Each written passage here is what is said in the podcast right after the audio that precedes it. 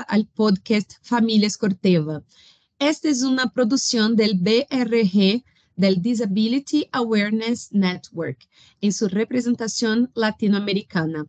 Para quienes no están familiarizados, el Disability Awareness Network, DAWN, es la red de Corteva que se encarga de viabilizar en nuestro entorno la inclusión de personas con alguna condición de discapacidad.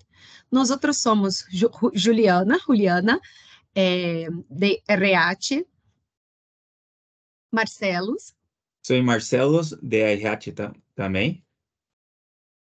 Y yo, Samuel Ramírez, también integrante del equipo de recursos humanos localizados aquí en la Ciudad de México. Esse é o primeiro capítulo de uma série de quatro episódios que pretende, pretende canalizar algumas reflexões relacionadas com a inclusão das pessoas com discapacidade, através das experiências de duas queridas colaboradoras de Corteva. Edição Roxana Yepes, executora de produção no sítio de Cartagena, e Fernanda Marim, especialista em comunicação e marketing no sítio de Bogotá. Fer, ¿puedes presentarse, por favor? Hola, mi nombre es Fernanda Bedoya Marín. Soy comunicadora social periodista, especialista en comunicaciones y mercadeo de Mesoanden. Próximo un ratito estará con nosotras y ahí se presentará. Buenísimo. Pues, Fer, nos, nos gustaría empezar acá con, con unas preguntas un poco al respecto de tu trayectoria laboral y académica. Eh, ¿Nos puedes contar un poquito qué, qué estudiaste, eh, cómo se fue desarrollando a partir de ahí también eh, tus elecciones laborales? ¿Cuánto hace que, que estás acá en Corteva? Un poco, un poco por ahí. Claro que sí. Bueno, estudié comunicación social y periodismo en Medellín, Colombia. Y desde que estaba en la universidad, finalizando la universidad, comencé a trabajar en proyectos con empresas en todo el territorio nacional. Trabajé en los departamentos más aislados del país, estuve siempre en proyectos de educación, pedagogía, proyectos de eh, energía como hidroeléctricas, energías no renovables, estuve con el tema de parques, eh, parques solares, parques eólicos y trabajé también con multinacionales de carbón. Siempre trabajé como en las áreas de comunicaciones, de desarrollo, de, de comunicación para el desarrollo con todas las comunidades y siempre como muy enfocada en los proyectos de impacto alto en el territorio, en el desarrollo como iniciativas que fortalecieran las habilidades, la capacidad instalada, eh, la infancia, los, los proyectos productivos. Siempre estuve como muy de la mano del corporativo de inversión de responsabilidad social de estas multinacionales. Eh, tengo 12 años de experiencia y actualmente llevo tres meses en la compañía. ¿Cómo es, cómo es que, encontraste la, oportunidad laboral en Corteva y, y digamos, en cuanto a, a, tu función desempeñada específicamente acá en Corteva, nos puedes contar también un poco de tu día a día y, este, y cómo son tus actividades? Claro que sí. Bueno, yo creo que llegar a Corteva fue un milagro de la vida para mí. Eh, desde que yo tuve la situación que me dejó con una discapacidad, con una limitación de movilidad, eh, yo llevaba 12 años trabajando en el mismo gremio. Trabajaba en proyectos, debía viajar, debía hacer unas caminadas muy largas. Yo tengo una limitación de movilidad en miembros inferiores y camino con ayuda de un caminador.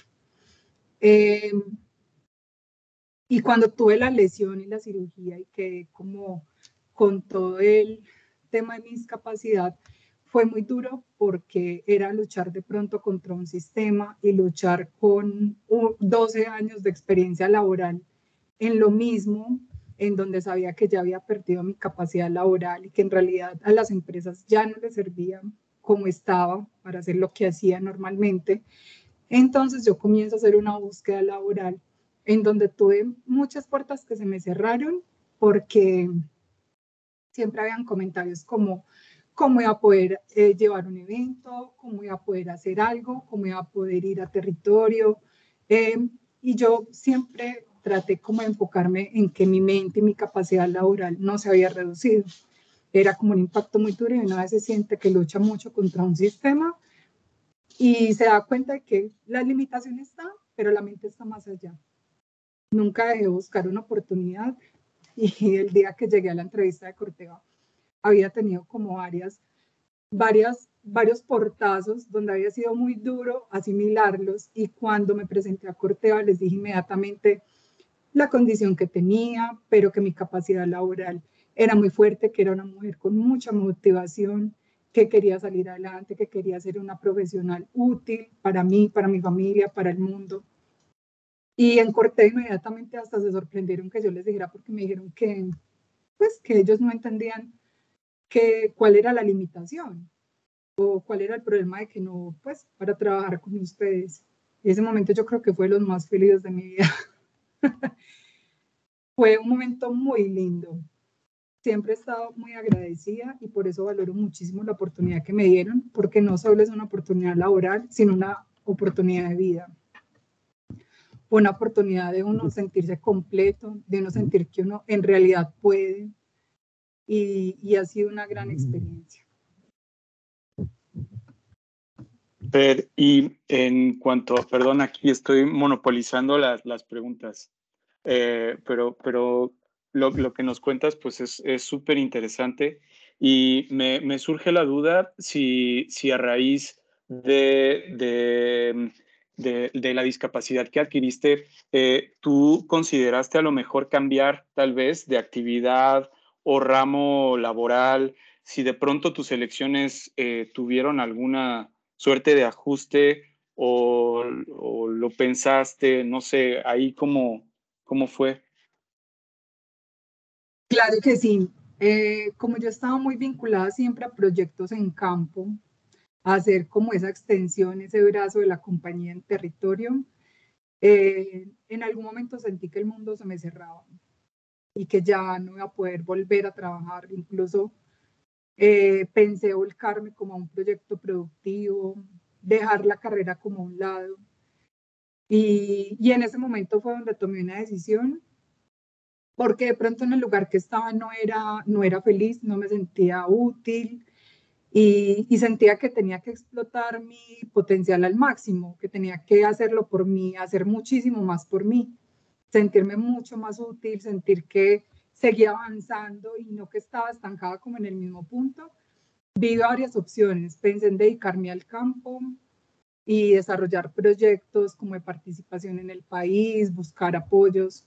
Eh, y luego pensé más y dije, bueno, tal vez la vida no se me está acabando en una compañía, puedo buscar otra compañía para la cual pueda servir con mis habilidades, teniendo en cuenta la limitación que tengo, que en realidad no es una limitación que, que me impida hacer las cosas, que requiere un poco más de esfuerzo o de tiempo o de pronto un poco más de comprensión. A veces es solamente tener un poco de solidaridad, nada más. Entonces, Ahí fue que conocí a Corteva. Y me dediqué, pues, obviamente a volver al lado corporativo. Acá en Corteva, ¿cómo, cómo es tu día a día? ¿Qué, qué actividades realizas? ¿Cómo, ¿Cómo es tu equipo? Bueno, eh, por ahora voy a las oficinas, estoy en, en híbrido, en modalidad híbrida voy dos, tres veces a la semana a la oficina, la oficina cerca de mi casa. El tema del transporte pues es algo realmente sencillo. Voy a la oficina, en la oficina tengo eh, mi área, hago parte del área de mercadeo, entonces tengo a mis compañeros también de mercadeo, tengo a mi diseñadora, eh, comparto con los compañeros de todas las áreas, es muy chévere porque además de pasar una pandemia, pasé un periodo en el cual me aislé muchísimo como de la sociedad, de los compañeros, del ámbito laboral. Entonces, volver a la oficina es muy divertido, es algo que nutre muchísimo, que facilita a uno salir de algún pendiente, tener mayor colaboratividad, pues como entre las áreas, eh, puede resolver dudas en el mismo lugar con los compañeros. Los compañeros conmigo son muy asertivos en todo. Me acuerdo que el primer día que llegué, una compañera inmediatamente me dijo, todo el mundo como era como callado, eh, sin mencionarme absolutamente nada. Una compañera se paró y me dijo, vea, vos qué te pasó. Y yo decía, qué divertido, o sea, qué rico que uno lo vea normal, como, ay, si era alguien que está en embarazo y le dijera, ay, estás en embarazo, no sé, cualquier cosa. O tú de dónde eres, y inmediatamente rompieron como el, y lo que había. Eh, hablamos de mi experiencia y yo creo que todos, el hecho de conocerla ayuda, o yo lo quisiera ver de esa manera, que lo que me sucedió a mí le puede suceder a cualquier persona, a cualquier profesional, que yo no nací con una discapacidad. Eh, y esto le podría pasar a cualquier persona y todos necesitamos simplemente una palabra de apoyo o simplemente no ser excluido por tenerlo. Y llevar una vida normal y tener una oportunidad laboral es básico para uno reconstruir su proyecto de vida. Ir a la oficina es muy divertido. Nutre demasiado el día a día, las instalaciones son muy cómodas. Eh, todo siempre ha sido como muy cómodo, muy natural. está buenísimo esto que cuentas porque la, la parte, digamos, de, desarrollo profesional, pues es siempre un ámbito que a, los seres humanos eh, nos constituye, ¿no? Nuestra identidad y nos permite, pues, trabajar, eh, eh, pues, talentos que tenemos o desarrollar, ¿no? Este, algunas ah, áreas de oportunidad, ¿no? Que también genuinamente, pues, nos, nos hace falta desarrollar. Y eh, es, es, sin duda pues un ámbito súper importante para todos, ¿no? Eh, lo enriquecedor de, de, tener contacto con otros colaboradores y, y, poder, ¿no? Este, como, como decía, destacando nuestras, nuestras eh, fortalezas, pero también mejorando nuestras áreas de oportunidad, pues es, es, evidente que a eso ayuda, ¿no? Este, tener, tener ese contacto y no tener este sesgo de las personas con quienes laboras, está siendo justamente evaluada por tu trabajo, por quienes eh, lo, están contigo a diario. Y, yo creo que es mucho de esto de, sentir que regresas a tu vida como debería de ser, es este momento donde estás al full a lo que siempre hiciste y como siempre hiciste bien y como siempre te dedicaste. Entonces es muy es muy lindo escuchar de que tuviste la chance de, de estar al 100 eh, en tu vida laboral nuevamente. Oye, Feri, y en cuanto a los, los desafíos iniciales que, que, comentabas sobre que se te cerraron algunas puertas eh, a raíz, a raíz de, de adquirir tu, tu, discapacidad, ¿cómo notaste, eh, digamos, que que el sesgo tenía que ver con ello. ¿Qué, qué, maneras de abordarlo eh, tuvieron las personas que, que, tuvieron, digamos, esta, esta directriz, ¿no? Por parte de algunos otros trabajos. Mira, yo creo que en, en el tema de mi movilidad reducida hay algo muy importante y es que uno nunca es consciente en realidad de lo que a una persona con movilidad le puede costar cosas muy sencillas que uno hace normalmente, subir un escalón, eh, no tenerse que apoyar de nada para pasar una rampa, o uno a veces no valora poder caminar una cuadra, eh, una cuadra como sin problemas. Mm, yo digo que el primer reto es que yo veo la ciudad y las ciudades no están pensadas para una persona con discapacidad, ¿cierto? Eh, básicamente eso. Eh, y cuando por decir yo decía en una entrevista, bueno, yo iba superando día a día cada reto, va uno como desbloqueando niveles, se deja uno de frustrar tanto, camina uno un poco más, está uno más tranquilo, eh, comienza uno a necesitar menos apoyo del que necesitaba de pronto inicialmente, entonces uno se siente más independiente, más libre y uno dice, listo, puedo con todo. Llegas, eh, yo llegaba por decir a una entrevista y ese que me entrevistaban virtualmente, yo les explicaba, mira, yo camino con apoyo por esto, pero pues yo no tengo problema. Me decían, no, no te preocupes, no pasa nada. Llegaba eh, al momento de la entrevista presencial. Y claro, ¿cuál es el impacto? Uno lo siente porque el impacto cuando lo ven llegar a uno encaminador, eh, que te puedes demorar dos, tres veces el tiempo que se demora una persona normalmente haciendo un trayecto o cuando se dan cuenta que uno necesita apoyo para subir la escala porque el caminador no cabe, o cuando te dicen, no, hay que subir al tercer piso y uno, Dios, ¿qué voy a hacer?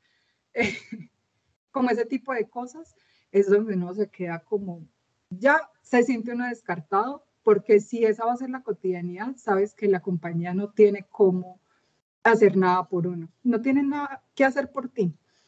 Eh, luego en otros momentos de las entrevistas me llamaban a los exámenes ocupacionales y, por ejemplo, el médico me decía, párate en las dos puntas de los pies. Y yo, no, doctor, yo no puedo hacer eso.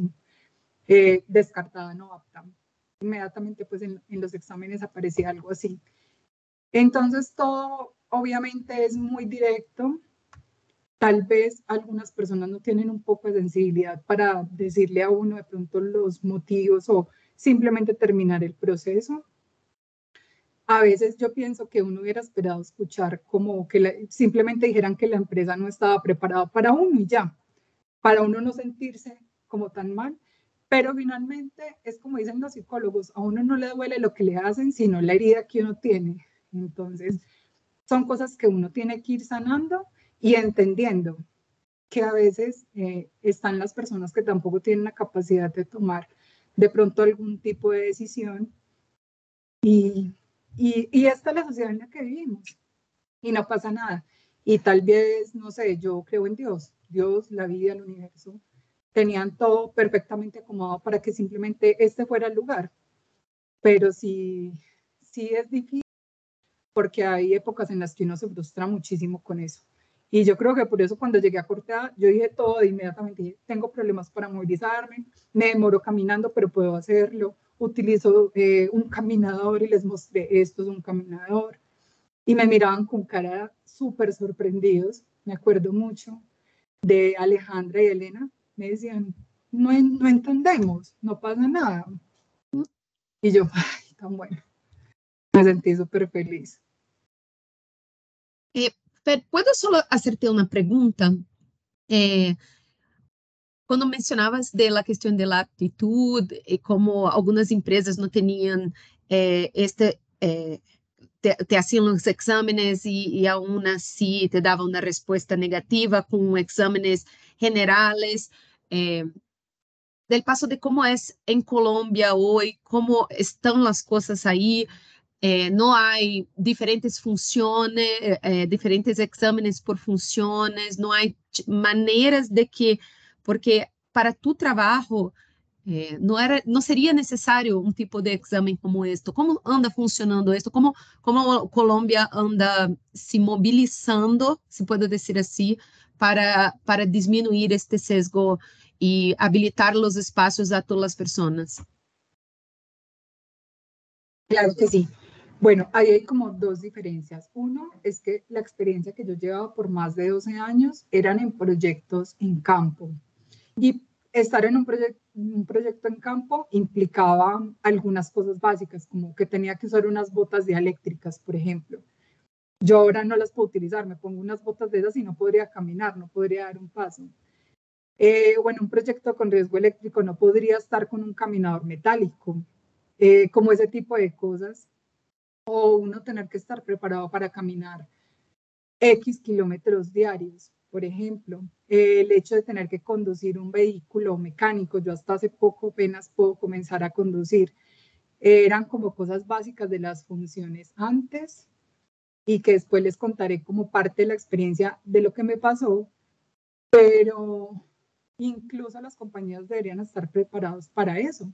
Si bien hay empresas que tienen un impacto mucho más alto, un riesgo más alto, pues deberíamos pensar en que personas como yo, es lo que les decía desde el inicio, lo que me pasó a mí le puede pasar a cualquier profesional y, y todos deberíamos poder tener un espacio para poder seguir haciendo lo que amábamos hacer, por ejemplo. Eh, en Corteva todo fue diferente. Los exámenes de ingreso fueron totalmente diferentes. Me hicieron todos los exámenes que le hacen a una persona normalmente, me hicieron todos los exámenes físicos. Y eh, yo me acuerdo mucho que yo hablaba con, con recursos humanos y hablaba con Laura y yo le decía, porque me decía, comienzas mañana y yo, pero es que no he terminado los exámenes y me decía, pero mm, no, ya los estamos recibiendo. Yo creo que yo hasta el último minuto que fui a entrar a Corteva, yo todavía esperaba que me dijeran que no pasé un examen. Eh, siempre estaba asustada por eso. Y cuando fui al examen, cuando salí, la médica ocupacional se sentó conmigo y me dijo, listo, perfecto, no, tú estás perfecta para trabajar, puedes seguir. Solamente, por favor, ten en cuenta, tienes que hacer unas pausas activas cada tanto, tienes que levantarte, tienes que estirar tu pierna, tienes que poner mucha atención con una caída. Y yo era como, yo estaba anonada cuando me hacía las recomendaciones. Me decía, bueno, tú vas a colocar que eres apta sin restricciones, porque tú puedes hacerlo. Simplemente vas a colocar que tú tienes la limitación de movilidad. Y me sentí tan agradecida en ese momento. Y yo llamé a Laura de Recursos Humanos y me dijo, ¿por qué estabas preocupada si no pasa nada? Y yo, sin embargo, uno con su herida, uno todavía sufre hasta el último momento de si puede hacer o, o si puede acceder o no a las oportunidades. Entonces fue un proceso absolutamente diferente. Y desde ahí se veía la inclusión.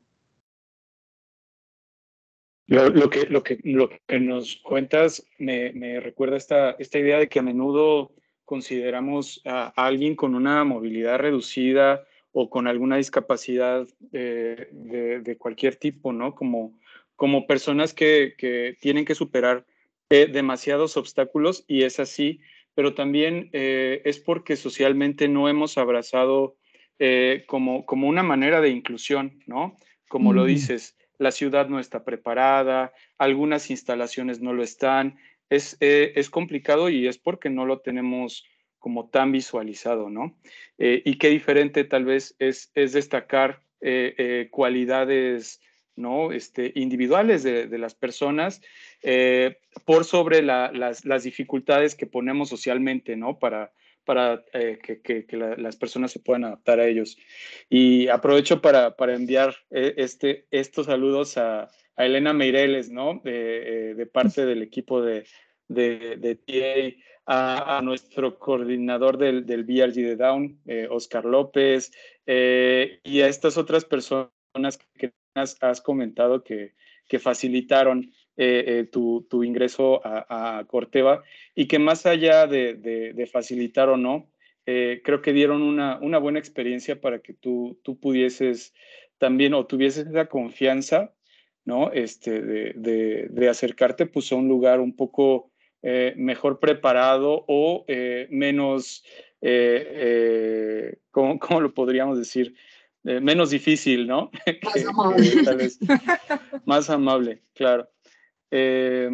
nada, creo que podemos ir, ir cerrando este, este episodio. Te, te cedo acá la palabra, Julie. Muchas gracias, Fer, por haber compartido tu historia con nosotros. Nos da mucho gusto que tengas eh, nos dado esta chance de conocerte más. Y gracias por habernos escuchado en este capítulo. Los invitamos a escuchar los siguientes episodios.